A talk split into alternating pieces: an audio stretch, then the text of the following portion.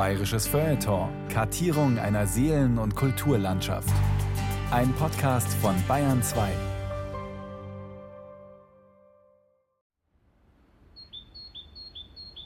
Der 10. Mai 1960 ist ein ganz normaler Arbeitstag in der Redaktion der Süddeutschen Zeitung. Werner Friedmann, der Chefredakteur, wirft an jenem Nachmittag, kurz vor 17 Uhr, noch einen letzten prüfenden Blick auf die Schlagzeilen des Blattes von morgen. Hallsteinplan hinausgeschoben. Heißt es da auf Seite 1. Und? Protest Moskaus in Washington. Mag gut sein, dass Werner Friedmann über den heiteren Roman auf Seite 14 geschmunzelt hat. Wer nie in fremden Betten lag. Lautet der Titel, der sich bald als äußerst anspielungsreich herausstellen sollte. Ebenso die Karikatur, die der Chefredakteur selbst für die Seite 2 ausgesucht hat. Sie zeigt den amerikanischen Präsidenten Eisenhower, dem das elfte Gebot vorgehalten wird. Du sollst dich nicht erwischen lassen. Darüber wird, nur wenige Stunden später, so mancher Journalistenkollege kräftig spotten.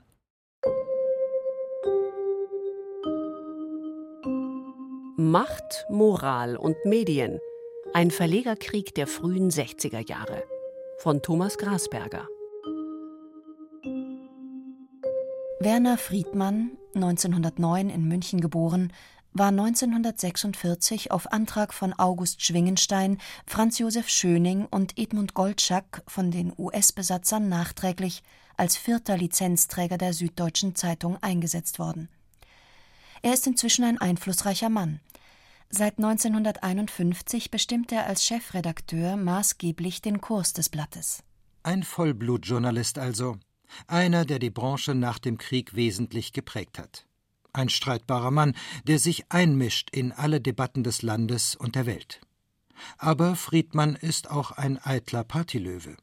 Das sagen nicht nur seine Gegner.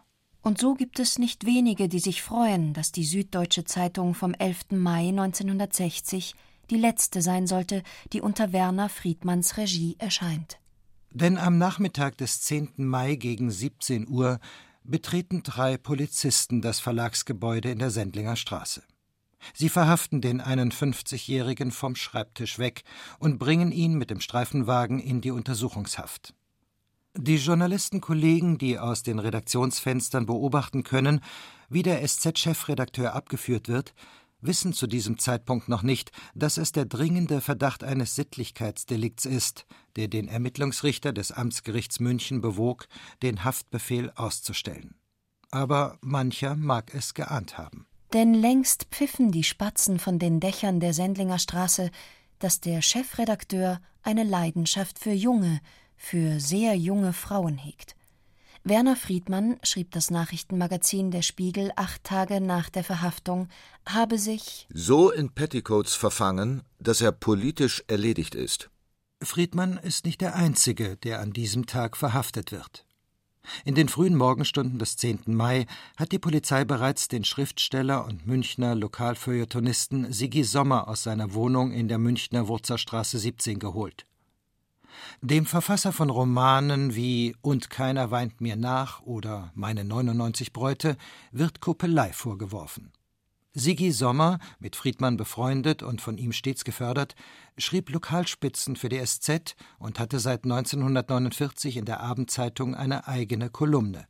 Blasius, der Spaziergänger. Dieser Kolumnentitel provoziert Spott und Häme, als sich herumspricht, wie Frauenheld Sigi Sommer seinem Chef von Spätzl, Werner Friedmann, des Öfteren einen Gefallen getan hat. Der Spaziergänger Sommer überließ ihm nämlich über Jahre hinweg seine Wohnung für Schäferstündchen mit jungen Damen. Unter anderem mit einem Lehrmädchen des Süddeutschen Verlags.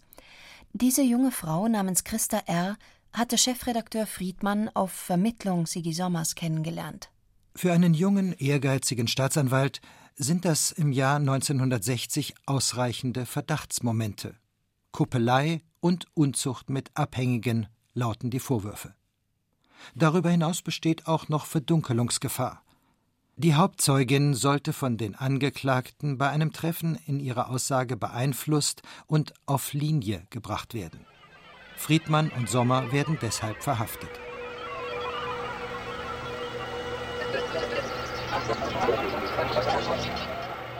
Die sonst um Worte nicht verlegenen Journalisten der Münchner Zeitungen sind an jenem Dienstag im Mai sprachlos.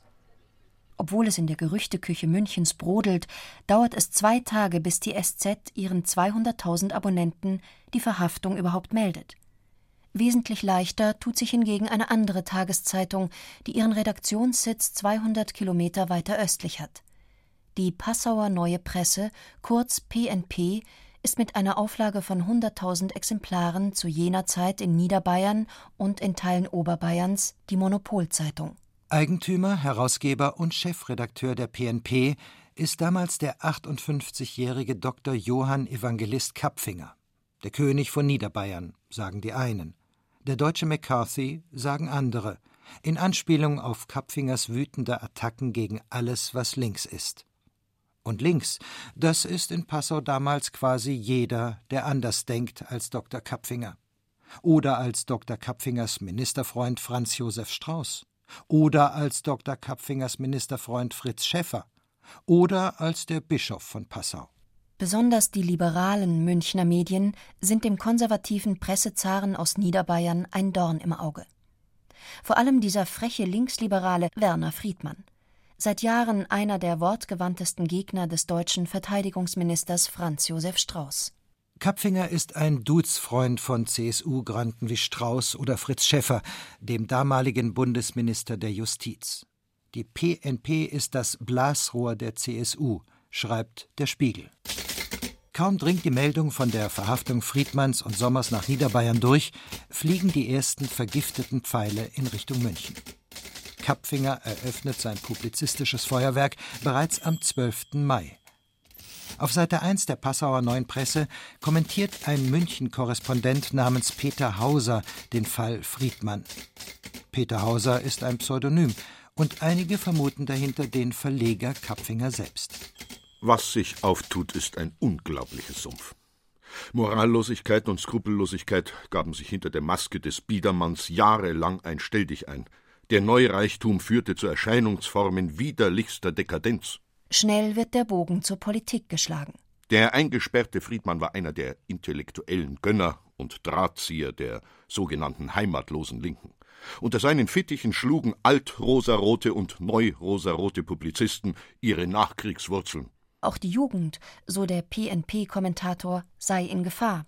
Schließlich habe Werner Friedmann in München ja eine Journalistenschule gegründet. Weshalb es nur eine Forderung geben könne. Der Sumpf muss trockengelegt werden. Am Ende dieser publizistischen Hinrichtung steht dann noch eine gepflegte Vorverurteilung. Noch ist er nicht schuldig gesprochen, aber das Urteil über ihn steht aufgrund erwiesener Tatsachen in der Öffentlichkeit bereits jetzt schon fest. Natürlich lag von vornherein der Verdacht nahe, dass es Johann Kapfinger und seinen politischen Freunden nicht in erster Linie um Fragen der Moral und des Anstands geht, sondern um Politik. Denn Macht und Moral sind in den 1950er und 60er Jahren noch sehr eng miteinander verzahnt. Und der sittlich-moralische Skandal ist immer schon ein probates Mittel gewesen, um politische Gegner auszuschalten. Allerdings durfte beim Publikum nicht der Eindruck entstehen, dass es nur eine Intrige sei. Denn genau so stellten es bald schon die linksliberalen Medien im Land dar, allen voran der Spiegel in Hamburg. Und seltsam war es ja in der Tat, dass keine 24 Stunden nach der Verhaftung Friedmanns die Passauer Neue Presse schon so viel über angeblich erwiesene Tatsachen wusste, dass sie zu solch einem vernichtenden Urteil kommen konnte. Also musste von Seiten Kapfingers manches klargestellt werden. Obwohl er, Kapfinger, schon lange Bescheid gewusst habe, sei er mit den brisanten Informationen nicht an die Öffentlichkeit gegangen. Es sind jetzt etwa vier Jahre her, da kam eines Tages in Begleitung eines anderen Journalisten ein Redakteur der Süddeutschen Zeitung zu mir, unterbreitete mir das Material gegen Friedmann und bot seine Verwertung bei Gericht gegen Geld an. Ich habe mir das angehört und habe nichts getan und geschwiegen. Ich lehnte es ab, auf dem politischen Sektor mit privaten Mitteln zu kämpfen. Auch Strauß wusste aus anderer Quelle von dem Material. Er zeigte Friedmann ebenfalls nicht an. Das schreibt Hans Kapfinger am 8. Juli 1960. also gut zwei Wochen nach dem Prozess vor dem Landgericht München, bei dem Friedmann und Sommer zu jeweils sechs Monaten Gefängnis auf Bewährung verurteilt wurden, wegen fortgesetzter Kuppelei bzw. Anstiftung zur Kuppelei.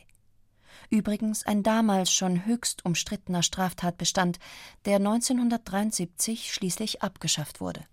Unzucht mit einer Abhängigen konnte Werner Friedmann nicht nachgewiesen werden. Christa R. war kaufmännischer Lehrling und somit dem Redaktionsleiter nicht direkt unterstellt. Trotzdem war Werner Friedmann erledigt. Seine Anwälte gingen zwar in Revision, aber am Ende bestätigte der Bundesgerichtshof das Urteil im Fall Friedmann Sommer. Die gesamte deutsche Öffentlichkeit blickt damals auf den Fall. Aber besonders engagiert und hämisch berichtet eben die Passauer Neue Presse über die Münchner Sittlichkeitsaffäre. Über Wochen hinweg. Die Friedmann-Sommer-Artikel in der PNP werden gern neben Berichten über Mörder, Autodiebe und Sexualverbrecher platziert. Und Johann Kapfinger betont immer wieder, dass es ihm nicht um politische Hintergründe gehe, sondern um die Wahrung von Anstand und Sitte im Land. Aber warum hat Kapfinger sein Wissen über Friedmann nicht früher ausgespielt?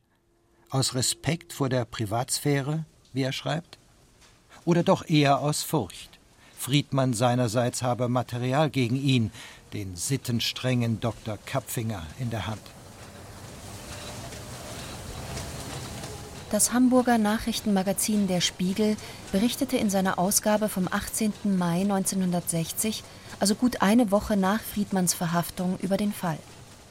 Da heißt es, Werner Friedmann habe bereits im Frühjahr 1957 von außerehelichen Kontakten Kapfingers gewusst und habe erzählt, dass Kapfinger in der Nähe des Englischen Gartens in einem Haus am Biederstein mit einer jungen Dame abgestiegen sei. Die Dreckschleudern waren also auf beiden Seiten geladen. Und es kam in der Folge zu gegenseitigen Drohungen so wenigstens berichtet es der Spiegel. Kapfinger soll am 4. Mai 1957 in einem Brief an Friedmann geschrieben haben, er sei bereit, auf dieser Ebene den Kampf aufzunehmen. Ich bin überzeugt, dass mein Material über Sie ebenso interessant ist wie das Ihrige über mich. Es bleibt aber bei Drohgebärden. Beide Kontrahenten hielten die brisanten Informationen zunächst unter Verschluss. Warum aber kommt gerade im Mai 1960 der Fall Friedmann Sommer ans Tageslicht? Ein lange schwelender Gesellschafterstreit innerhalb des Süddeutschen Verlags ist eskaliert. Und damit verlaufen plötzlich vermeintlich neue, in Wahrheit aber uralte Fronten im Verlegerkrieg mitten durch das Verlagsgebäude in der Sendlinger Straße. Es geht vor allem um die politische Linie der Süddeutschen Zeitung. Die Gesellschafter haben da sehr unterschiedliche Vorstellungen. Franz Josef Schöning und August Schwingenstein stehen politisch eher auf Seiten der CSU. Hans Dürrmeier ist der FDP nahe, Edmund Goldschagg hingegen SPD-Mitglied. Und Werner Friedmann gilt als Linksliberaler. Der Streit zwischen linken und rechten Gesellschaftern bekam laut Spiegel eine moralische Schlagseite. Als Schwingensteins Sohn Alfred einst Prokurist des Verlags, ausscheiden musste. Schwingensteins Gegner im Hause hatten den Filius Alfred wegen Unterschlagung und Untreue in Untersuchungshaft gebracht. Als die Vorwürfe zusammenbrachen, versuchte Vater Schwingenstein, den Sohn in die Firma zurückzuholen. Die Entscheidung darüber sollte im März 1960 von einem Schiedsgericht gefällt werden. Die Schwingensteins werden bei dem Treffen von Rechtsanwältin Marianne Thora vertreten die übrigen Gesellschafter vom Rechtsanwalt Dr. Kessler. Aber der Streit lässt sich nicht schlichten im Schiedsrichterdienstzimmer des Münchner Justizpalastes. Rechtsanwalt Kessler attackiert Schwingenstein Junior, weil der angeblich pornografische Fotos von einer Verlagsangestellten gemacht haben soll, weshalb er künftig untragbar für die anderen Gesellschafter sei. Schwingenstein Rechtsanwältin Thora kontert. Werner Friedmann werde ja sogar nachgesagt, unerlaubte Beziehungen zu einem Lehrmädchen zu haben. Daraufhin verklagt Werner Friedmann die Rechtsanwältin Thora. Sie soll ihre Behauptung widerrufen. Aber die Rechtsanwältin, die den Gesellschafter Schwingenstein Senior vertritt, bleibt hart. Sie legt sogar nach, hört gar nicht mehr auf mit dem Waschen schmutziger Wäsche. Thora liefert noch weitere moralisch bedenkliche Geschichten über Werner Friedmann. Als Zeugen benennt sie, laut Spiegel, unter anderem den Passauer Verleger Dr. Johann Kapfinger. Obwohl die Sitzung im Münchner Justizpalast streng vertraulich ist, erfährt die Staatsanwaltschaft von den Vorwürfen gegen Friedmann und greift die Sache auf. Der Rest ist bekannt. Friedmann und Sommer werden im Mai 1960 verhaftet und Ende Juni zu Bewährungsstrafen verurteilt. Werner Friedmann muss als Chefredakteur der SZ zurücktreten. Immerhin bleibt er Mitherausgeber und widmet sich bis zu seinem Tod 1969 als Herausgeber vor allem der Münchner Abendzeitung.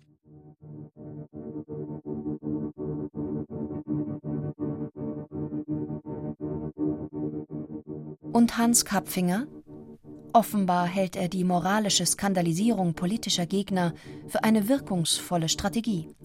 Dass man dazu auch vermeintlich wahre Geschichten aus dem Sexualleben der Kontrahenten verwenden kann, ist zwar gewiss keine Kapfinger-Erfindung, aber er hat diese Methode in der Bundesrepublik erst so richtig heimisch gemacht, schreibt damals der Journalist und Autor Erich Kubi.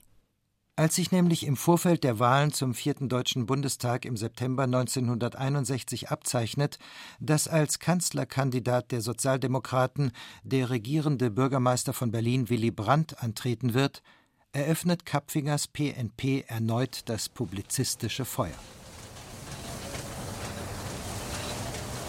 Die politische Rufmordkampagne gegen Brandt wird vor allem von rechten Blättern in Bonn und Bayern betrieben von der Passauer Neuen Presse und der Deutschen Zeitung.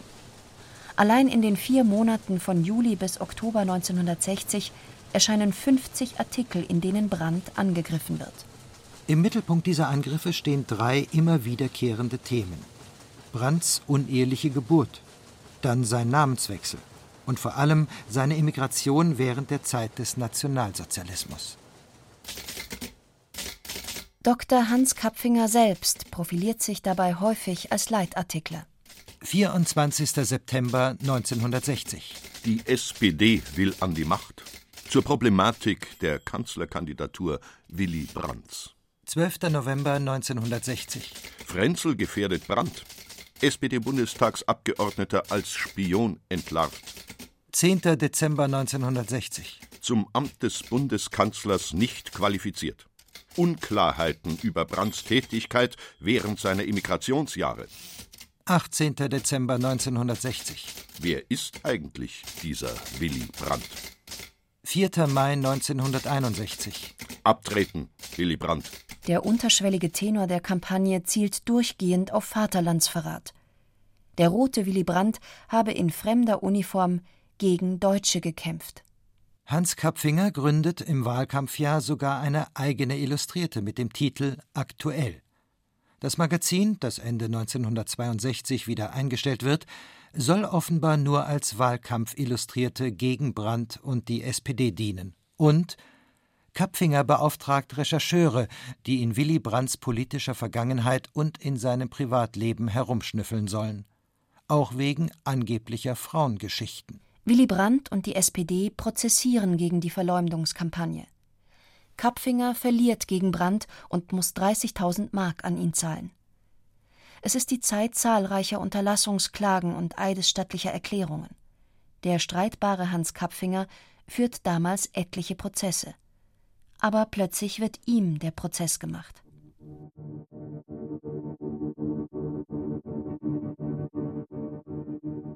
Das Sturmgeschütz der Demokratie, wie das Nachrichtenmagazin Der Spiegel später auch genannt wird, widmet sich im März 1961 der Frage nach der Vergangenheit von Johann Evangelist Kapfinger, der sich stets als Nazi-Gegner stilisiert hat.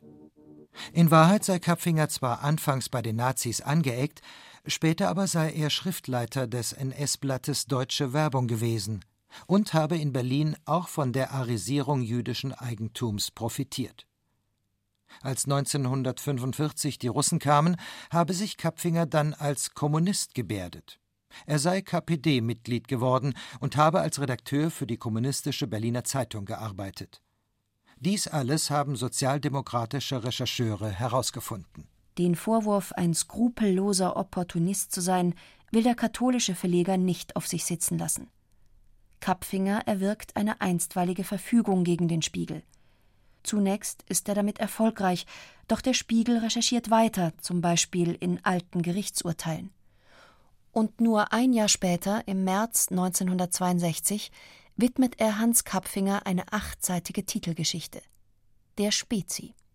Darin werden die Vorwürfe zu Kapfingers brauner und später roter Vergangenheit erhärtet und mit neuen Belegen versehen. In dem Zusammenhang kommen auch die Verstrickungen von Kapfinger und Franz Josef Strauß in der sogenannten Viehback-Affäre zur Sprache. Der Spiegel hatte bereits 1961 berichtet, dass Bundesverteidigungsminister Strauß seinem US-amerikanischen Kollegen die Firma Finanzbau Aktiengesellschaft, kurz FIBAC, empfohlen habe, um in der Bundesrepublik mehrere tausend Wohnungen für die US-amerikanische Armee zu bauen. An der FIBAG waren unter anderem Hans Kapfinger und über Friedrich Zimmermann als Treuhänder auch Strauß selbst beteiligt. Strauß wurde Vorteilsnahme im Amt vorgeworfen. Der Untersuchungsausschuss des Bundestages kam 1962 mit knapper CDU-Mehrheit zu dem Ergebnis, dass Strauß keine Verfehlungen vorzuwerfen seien. Aber die Viehback-Affäre war nur der Anfang. Kurze Zeit später folgten die Starfighter-Affäre und die Spiegel-Affäre. Und am Ende 1962 musste Strauß vom Amt des Bundesverteidigungsministers zurücktreten.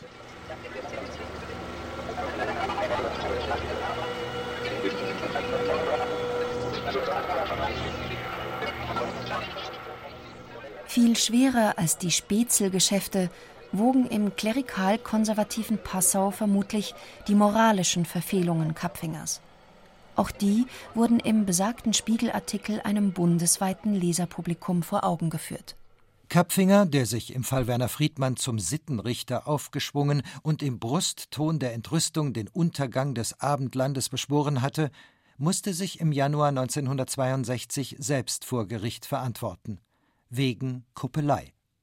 Kapfinger war angeklagt, fortgesetzt aus Eigennutz durch seine Vermittlung und Verschaffung der Gelegenheit der Unzucht Vorschub geleistet zu haben.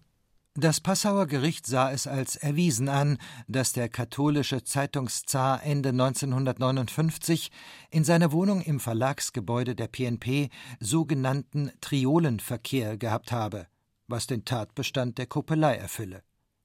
Kapfinger habe nämlich zwei Frauen zwecks Vollführung der Unzucht zusammengebracht, um sich selbst eigennützigerweise gesteigerte Geschlechtslust zu verschaffen.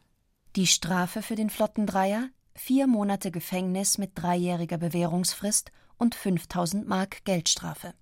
Das Gericht ging offenbar nicht davon aus, dass sich der Verleger, wie von ihm und seiner langjährigen Freundin behauptet, nur zur Entspannung an den Fußsohlen kitzeln ließ. Die andere Dame hatte da ganz andere Details berichtet. Sie war es auch, die Material über Kapfingers Intimleben an Werner Friedmann und an Willy Brandt gegeben hatte. Friedmann unternahm damals nichts. Aber Willy Brandt übergab das Material der Staatsanwaltschaft. Und so war der sogenannte Passauer Triolenprozess ins Rollen gekommen. In den frühen 1960er Jahren waren solche Geschichten noch veritable Skandale wert. Zumal in einer bayerischen Bischofsstadt wie Passau. Und noch dazu im Fall eines Mannes, der so gern über andere moralisch richtete. Für den Spott musste der konservative Sittenrichter Johann Evangelist Kapfinger jedenfalls nicht eigens sorgen. Die Münchner Faschingszeitschriften waren in jenem Winter voll mit bissigen Kommentaren und Illustrationen zur John Capone Story in El Passau, der Stadt der Rechtlosen. Und an Dr. Kapfingers Büro, so erzählen ehemalige PNP-Journalisten, hatte ein Spaßvogel das Türschild ausgebessert. Aus Zutritt verboten wurde ein anspielungsreiches zu dritt verboten. Macht, Moral und Medien. Ein Verlegerkrieg der frühen 60er Jahre. Das war eine Sendung von Thomas Grasberger. Gesprochen haben Tobias Lelle, Annette Wunsch, Hubert Mulzer, Alexander Duda und Andreas Neumann. Ton und Technik Regine Elbers. Regie und Redaktion Gabriele Förg.